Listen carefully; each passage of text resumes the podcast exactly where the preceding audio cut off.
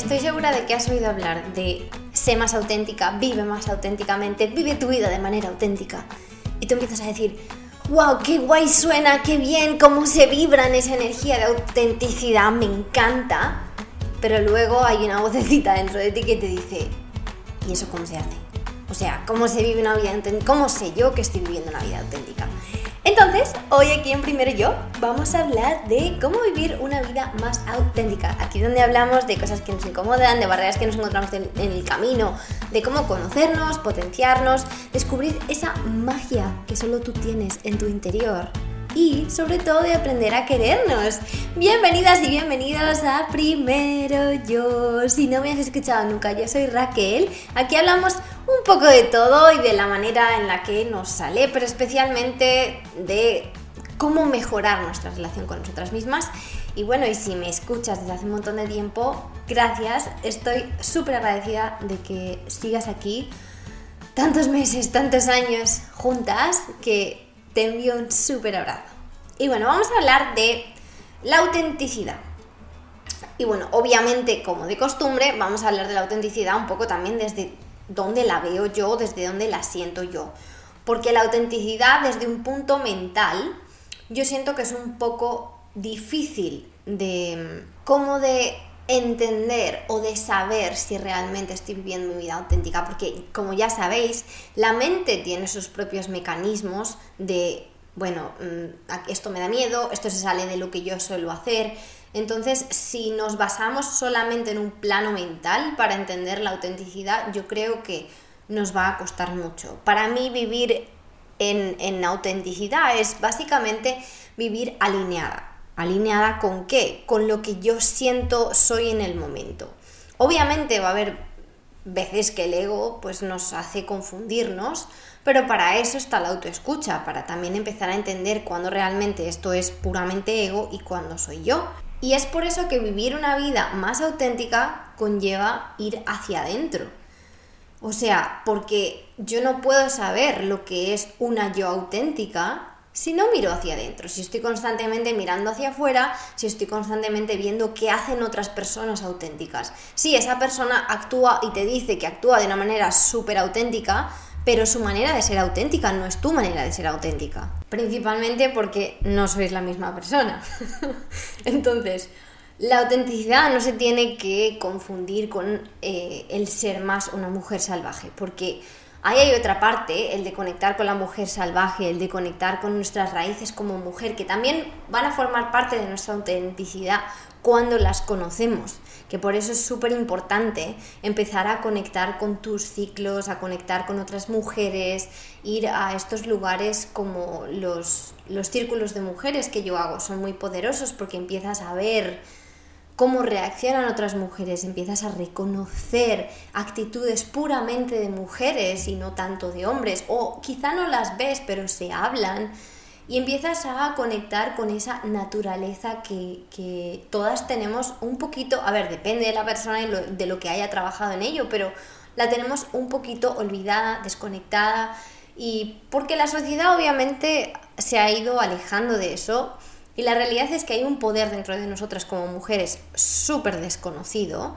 y con el que no nos atrevemos ni siquiera a conectar, porque es como, uff, qué desconocido, que en contra de lo que me dice la sociedad que tengo que ser, mejor no. Obviamente cuando le decimos que no a esa parte, también estamos escondiendo un potencial de autenticidad que tenemos dentro como mujeres que Obviamente si pudiéramos conectar con eso seríamos más poderosas, estaríamos más alineadas con quien realmente somos, pero hasta que no tienes conciencia de ello, hasta que no empiezas a conectar, por ejemplo, con la luna, por eso yo siempre pongo tanto ímpetu en que conectemos con la luna, porque la luna nos empieza a mostrar partes de nosotras, nos empieza a hacer entender que nosotras no somos como el sol, somos como la luna, tenemos eh, arriba, abajo, al medio y no siempre estamos en luz, no siempre estamos en oscuridad y tanto la luz como la oscuridad son necesarias.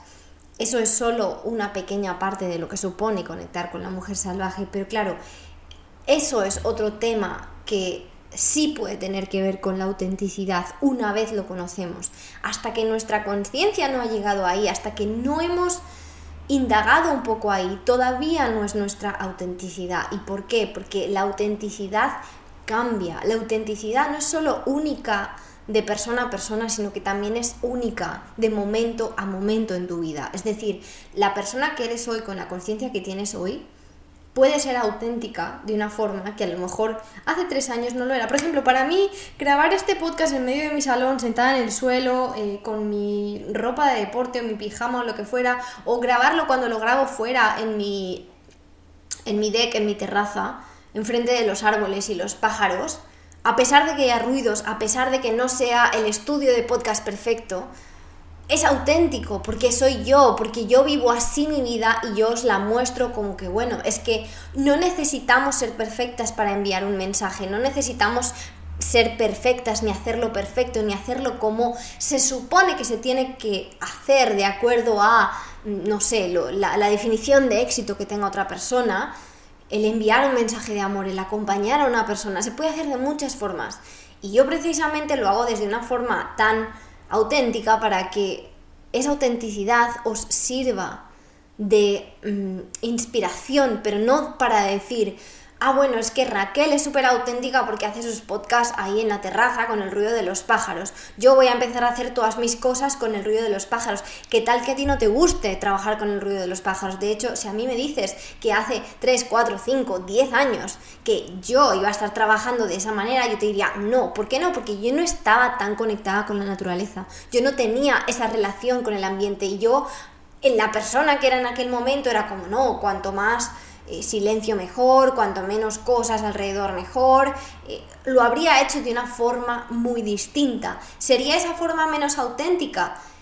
Quizás sí, porque no me conocía lo suficiente como para saber dónde estaba mi autenticidad, pero también quizá no, porque en ese momento a lo mejor me hacía sentir cómoda ciertas cosas que ahora no, ahora son totalmente distintas. Yo no conocía el poder de la naturaleza, yo no conocía el poder de estar rodeada de de una vibración que me aporta a la mía. Entonces, ahora hay actitudes, hay hábitos, hay, mm, no sé, en mi día a día hay muchas cosas que hago desde una perspectiva súper auténtica que hace unos años eso no era auténtico, me iba a estar forzando. Entonces, eh, la autenticidad, que sepamos que sí puede cambiar con el tiempo, sí puede cambiar eh, con tu evolución personal de crecimiento, de desarrollo. Al principio dije que para mí la autenticidad es una alineación. ¿Y qué es una alineación? Es una coherencia. ¿Una coherencia de qué, Raquel? una coherencia entre lo que piensas y lo que sientes. Es decir, por eso desde la cabeza solamente no podemos ver si es que eso es auténtico, ¿no? Porque solo estamos teniendo en cuenta una parte de la ecuación, pero tenemos que tener en cuenta las dos partes, lo que yo pienso, es decir, mis valores, lo que pienso de la vida, en consonancia con lo que siento, porque a lo mejor yo pienso, wow, los baños de agua fría son súper buenos, está dentro de mis valores, pero sin embargo, lo que siento es que cuando lo hago me siento peor después. Entonces, por mucho que sea súper beneficioso para la salud, y es verdad que tu mente te va a decir cien mil veces no lo hagas porque es tu ego intentándote proteger, em, si tú te sientes, el cuerpo se siente peor, a lo mejor eso no es algo que es auténtico. Entonces tienes que aprender a mirar dentro de ti, a ver cómo te sientes para saber si realmente estás actuando en consonancia o estás tomando pensamientos de otra persona que te estás comprando como verdaderos, como lo mejor, y estás actuando hacia allá hacia ese punto que te ha dicho esa persona que es la mejor vida y estás ignorando totalmente cuáles son tus sentimientos cuando te mueves hacia allá. Y a lo mejor em, porque aquí lo que pasa es que mm, hay veces que se necesita ayuda, hay veces que se necesita una persona que te ayude a salir de manera mm, más amorosa contigo misma de la zona de confort, a que te ayude. Yo ayudo a personas a mejorar sus hábitos, a implementar sus hábitos en su vida, pero os puedo decir que para que la implementación se haga auténtica, cada una tiene que seguir sus ritmos y es verdad que yo estoy ahí para poner unos límites, que yo estoy ahí para decir, oye, esto se está pasando ya, esto es procrastinación, esto es miedo. ¿Cómo podemos hacer de manera amorosa que este hábito entre a tu vida sin que tú sigas procrastinando? Obvio tienen que haber unos límites porque podemos caer perfectamente en la procrastinación porque para ir a un lugar diferente del que estamos ahora, necesitamos pasar por momentos incómodos. Y es verdad que si tú ahora mismo, yo, quien sea, está actuando desde un nivel no auténtico, porque actúa de acuerdo con lo que dicen los demás o con lo que se supone que está de moda o está bien o lo que dice el TikTok o, o yo que sé quién, aunque eso no se sienta auténtico y yo me quiera mover hacia la autenticidad, que no sale aquí, no sale allá y la autenticidad está dentro de mí, en el momento que yo me empiece a separar de lo que dice TikTok, de lo que dice la sociedad, de lo que dice mi prima, de lo que dice mi madre, de lo que dice mi abuelo, yo voy a sentir incomodidad. Pero en algún momento dentro de ti tiene que haber algo que te diga, este es el camino. Si no hay nada, absolutamente nada dentro de ti que te dice, este es el camino aunque duele, a lo mejor esa no es tu autenticidad.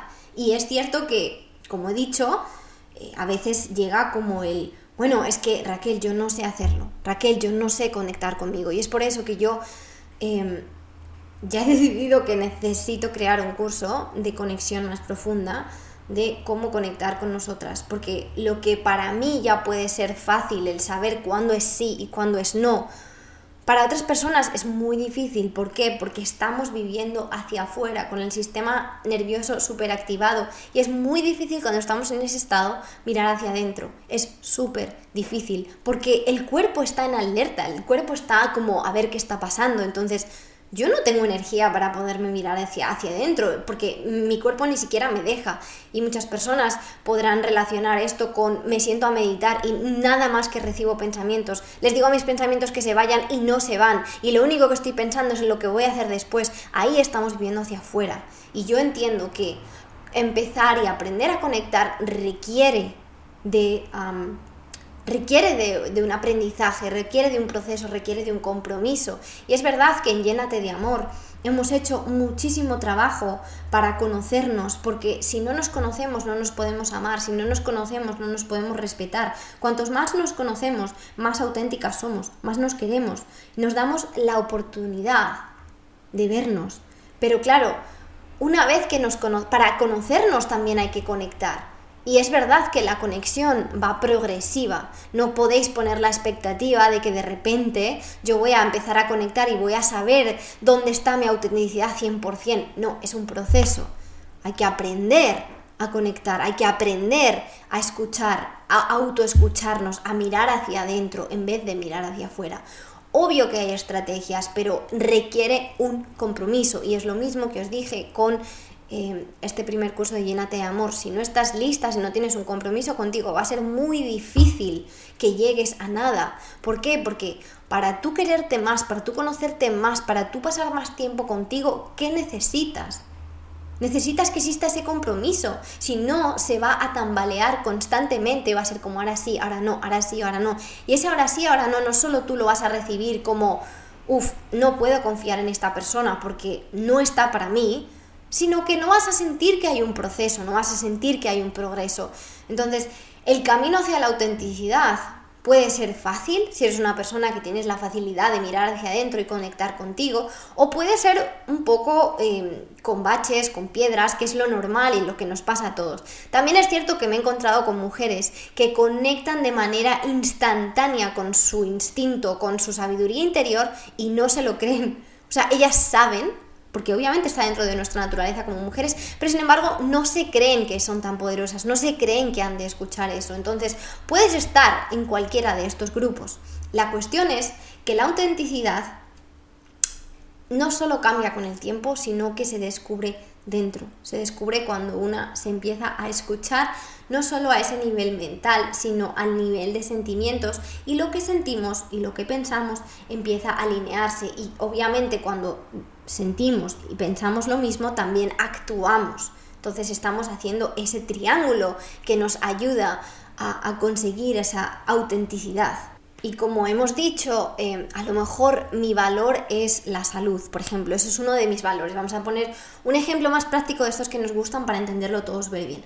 Yo, por ejemplo, digo, uno de mis valores de este año, porque siento que me he descuidado un montón, es la salud. Y quiero vivir eh, súper alineada con la salud y con los buenos hábitos. Y yo he visto que Raquel dice que se hace esto, que se hace lo otro, que esto es, em, que esto es súper bueno para la salud y tal y cual. Vale, sí, hasta ahí estamos bien. Pero yo no puedo pretender que de repente todos esos hábitos que a lo mejor Raquel lleva haciendo dos, tres años, a mí me van a salir de repente así como que, ah, qué fácil. A mí no me fue fácil. O sea, yo llevé, o sea, yo me llevé un montón de tiempo intentando mm, eh, descubrir cuáles eran los míos, porque información hay muchísima y siempre va a ser muchísima, pero esa información que recibimos de quien sea hay que filtrarla con lo que a mí me hace sentido o lo que yo creo que puedo conquistar en ese momento. Entonces, digamos que lo que piensas, e-, ese objetivo de salud sería el pensamiento, pero o el objetivo o el valor, pero luego cuáles son esas actividades que vas a hacer, cómo se sienten esas actividades. Tú puedes empezar a probar, voy a empezar a hacer yoga y voy a empezar a beber agua por la mañana. Y empiezas a beber agua por la mañana y te sientes después como súper aliviada, súper hidratada, súper bien. Pero sin embargo con el yoga empiezas a sentir que después de hacerlo te sientes eh, súper mal o, o, sientes que tu cuerpo te está diciendo esto no es para ti. Que eso es una cosa, otra cosa es, uff, me duele el cuerpo. Obvio, cuando haces algo que no estás acostumbrada te va a doler el cuerpo, pero cómo te sientes verdaderamente, si tú conectas con tu corazón, ¿qué te está diciendo tu corazón? Porque tu esencia y tu corazón siempre van a estar ahí con el mismo mensaje. Eres tú la que va cambiando y la que va mirando hacia adentro, la que va quitando capas y va descubriendo lo que hay dentro. Pero la energía de tu corazón y la energía de tu esencia, porque tu esencia no es algo que está dentro de ti, tu esencia es limitless, es gigante. Em, no tiene límite, entonces tú vas accediendo a ese espacio, a esa energía, cuando vas conectando contigo, pero no es como que tu esencia de repente cambie. De hecho, me acuerdo, mm, eh, el otro día hablaba con una amiga y me decía, porque ha estado como muy enferma y ha pasado por un proceso en el que, mm, pues, de estar tan enferma y tener que mirar tanto hacia adentro porque no podía salir de casa, empezó a darse cuenta de un montón de cosas sobre sí misma, pero no solo eso, sino que cuando se ha empezado a curar, cuando se ha curado, ahora ve la vida de una manera totalmente distinta que nunca pensó que podría ver. ¿Qué pasó ahí? Una versión de ella murió. A veces esa muerte es una muerte muy dolorosa. No ocurre de manera como que, ah, bueno, ya no soy así, he trabajado en mí, he dejado esto atrás, sino que como no hemos escuchado por tanto tiempo, esa muerte de esa parte de nosotras se convierte en algo súper traumático para que a partir de ahí todo sea distinto y todo se vea de una manera distinta porque crea de verdad un, punto de final y un punto de, partida hacia otro, hacia otro lugar, ¿no? Entonces, eh, lo que quiero decir con esto es que ella me decía, pero a ver, aunque yo haya cambiado esto, mi esencia sigue siendo la misma. Y yo le decía, obvio, tu esencia sigue siendo la misma, tu esencia siempre va a ser la misma, pero vas cambiando en capas que te vas quitando, en partes de ti que dejas morir para después poder renacer de otra manera. Pero no es la esencia la que está cambiando, la que está muriendo. Cambia una parte de ti, te quitas esa capa de la cebolla y vas accediendo cada vez más a tu esencia, pero tu esencia no, no es cambiante. Siento que la esencia es como la conciencia, eso que que está ahí y tú vas cambiando tu manera de percibir o lo que ves en ti misma, pero la esencia siempre está ahí. ¿Y qué es, cuál es uno de los motivos por los cuales no accedemos a nuestra esencia? Pues uno puede ser la falta de conciencia, otro puede ser el miedo. El miedo nos mantiene alejados y alejadas de lo que puede ser actuar desde nuestra esencia. ¿Por qué? Porque hay que atreverse, hay que tomar decisiones que son arriesgadas, hay que tomar decisiones que no están, por así decirlo, 100% mm, como, como diríamos, como que, ah, como, ¿cómo decimos esto? Cuando tú actúas desde tu esencia, estás tomando decisiones desde un lugar que puede resultar desconocido y un poco como arriesgado, porque es como una especie de actuar desde la intuición, desde lo que tú crees que te llama, desde lo que tú sientes que, es el camino, pero no tienes ninguna certeza que te diga, sí, esto es, esto es así, lo he comprobado con matemáticas, he hecho estos cálculos, no. Simplemente tienes la sensación de que por ahí vas contigo, por ahí te estás dando la mano, por ahí te estás cuidando. Pero claro, no es ni lo que dice tu madre, ni tu prima, ni tu tío, ni lo que se parece a lo que ha hecho Pepito o Juanito.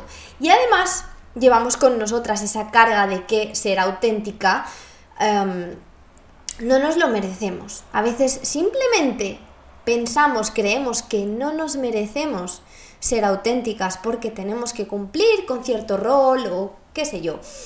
Es como, por ejemplo, si ponemos, no sé, ¿qué podemos decir? Eh, ponemos un delfín que creció en una familia de mm, cocodrilos. Pues obviamente, aunque tú desde fuera digas, wow, el delfín es precioso, Em, y no digo que el cocodrilo no lo sea, no es plato de mi gusto, pero vamos a decir que también es precioso, es una criatura de la naturaleza, pero son totalmente distintos. Uno es suave, el otro es rugoso, uno tiene dientes eh, súper grandes y una boca enorme, eh, en fin, no tiene nada que ver. Entonces, imaginaos el delfín mirándose dentro de un grupo de cocodrilos y pensando, wow, tío, yo tengo que, que, o sea, tengo que parecer un cocodrilo, pero no sé ni cómo. Esa incomodidad, esa sensación de yo aquí no pinto, pero bueno, es la que nos hace entender que no estamos actuando desde nuestra esencia. Porque es como, tío, ¿yo por qué estoy intentando tan duro ser alguien que yo no soy o intentando igualarme a otras personas cuando realmente siento que no soy igual? Y a lo mejor no es hasta que un día te encuentras con otro delfín que dices, ¡Ah! ¡Hala! Pero si es que también existen los delfines. Entonces, Imaginaos que este mismo delfín un día dice, no, es que yo siento que estos cocodrilos no son para mí. Entonces un día se encuentra con un grupo de ballenas y dice, mm, Sí, son un poco más parecidas a mí, pero siguen siendo muy grandes, eh, hacen un sonido diferente y no saltan como yo. No, sigo. Y un día se encuentra con un grupo de pulpos. Uy, no, estos tienen muchos brazos, pero bueno, también viven en las profundidades del mar. Eh, hasta que un día se encuentra con delfines. Entonces, tampoco tengáis miedo a ir probando. Es algo que a mí me criticaban mucho y me han criticado mucho como que Raquel cosa que no me importa porque ha sido mi manera de encontrarme a mí misma. ¿Por qué te vas a trabajar de esto? ¿Por qué te vas a vivir a no sé dónde? ¿Por qué no te quedas aquí? ¿Por qué no haces tu profesión, que es lo que eh, tú estudiaste? ¿Por qué no haces tal cosa? Y yo dentro de mí era como, pues no sé, a mí algo me pide que siga descubriendo. Entonces a lo mejor yo era ese delfín buscando mis delfines. Y no quiere decir que los delfines fuesen solo personas, también puede ser el entorno a lo mejor ese delfín con los cocodrilos dentro del río, él no estaba en el lugar adecuado, entonces tuvo que salir al mar. Y, espero que así con animales se vea un poco más claro y que se quite el miedo de decir, oiga, mm, yo aquí no me siento mm, como capaz de florecer o aquí no siento que yo pueda florecer, porque las, el resto de personas tienen una personalidad muy distinta a la mía, cosa que habría que mirar dentro también, a ver si es que eres tú la que se siente así o realmente no estás en el ambiente adecuado porque pues también hay que aclarar que no somos aquí Superwoman, que lo tenemos todo listo y que somos capaces de conectar con nuestra esencia sin importarnos un bledo lo que digan los demás. Pues tío, pues es que hay veces que la presión social es tan grande que uno no se atreve, pues ahí es cuando uno cambia de lugar o uno empieza a ir a sitios como puede ser un círculo de mujeres, eh, en el caso de que seas una mujer, o algún taller en el que puedas expresarte en vulnerabilidad y observar a otras personas en su, en su, punto más vulnerable y más íntimo, porque aunque las personas que están en el círculo de mujeres no sean como tú, pero sabes que todo el mundo está hablando desde la vulnerabilidad. Y es un lugar íntimo en el que nadie juzga, o ese es el principio, eh, anyway. Entonces, ahí es cuando ves que otras personas pueden sentirse como tú y dices, ah, wow, existen espacios en los que yo puedo expresar lo que siento estas personas no son iguales que yo, pero lo que yo siento por dentro es válido. Sí me explico, porque al final con las personas que conocemos a veces sí existe un poco esa, energía de juicio, entonces no nos sentimos capaces de experimentar porque sentimos juicio. Y, y pues bueno, Eh, como dije, déjate mm, inspirar por esas personas que actúan desde su esencia, pero tampoco pretendas copiarla porque su esencia no va a ser lo mismo que la tuya.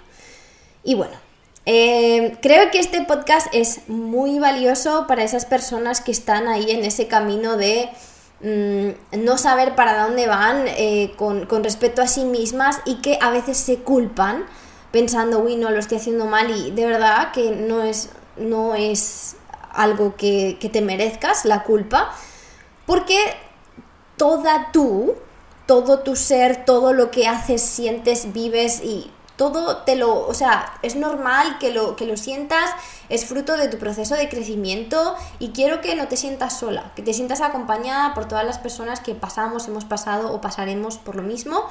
Y bueno, para eso estamos aquí en Primero Yo, para no sentirnos solas, que es súper importante no sentirse sola y entender que es todo, es un proceso y que hay momentos en los que nos sentimos como ¡Wow! Sí, he conectado y hay otros momentos que es como Dios mío, pero ¿por qué estoy tan desconectada? Y está bien. Tiene que haber un poquito de todo para entender la vida en su totalidad.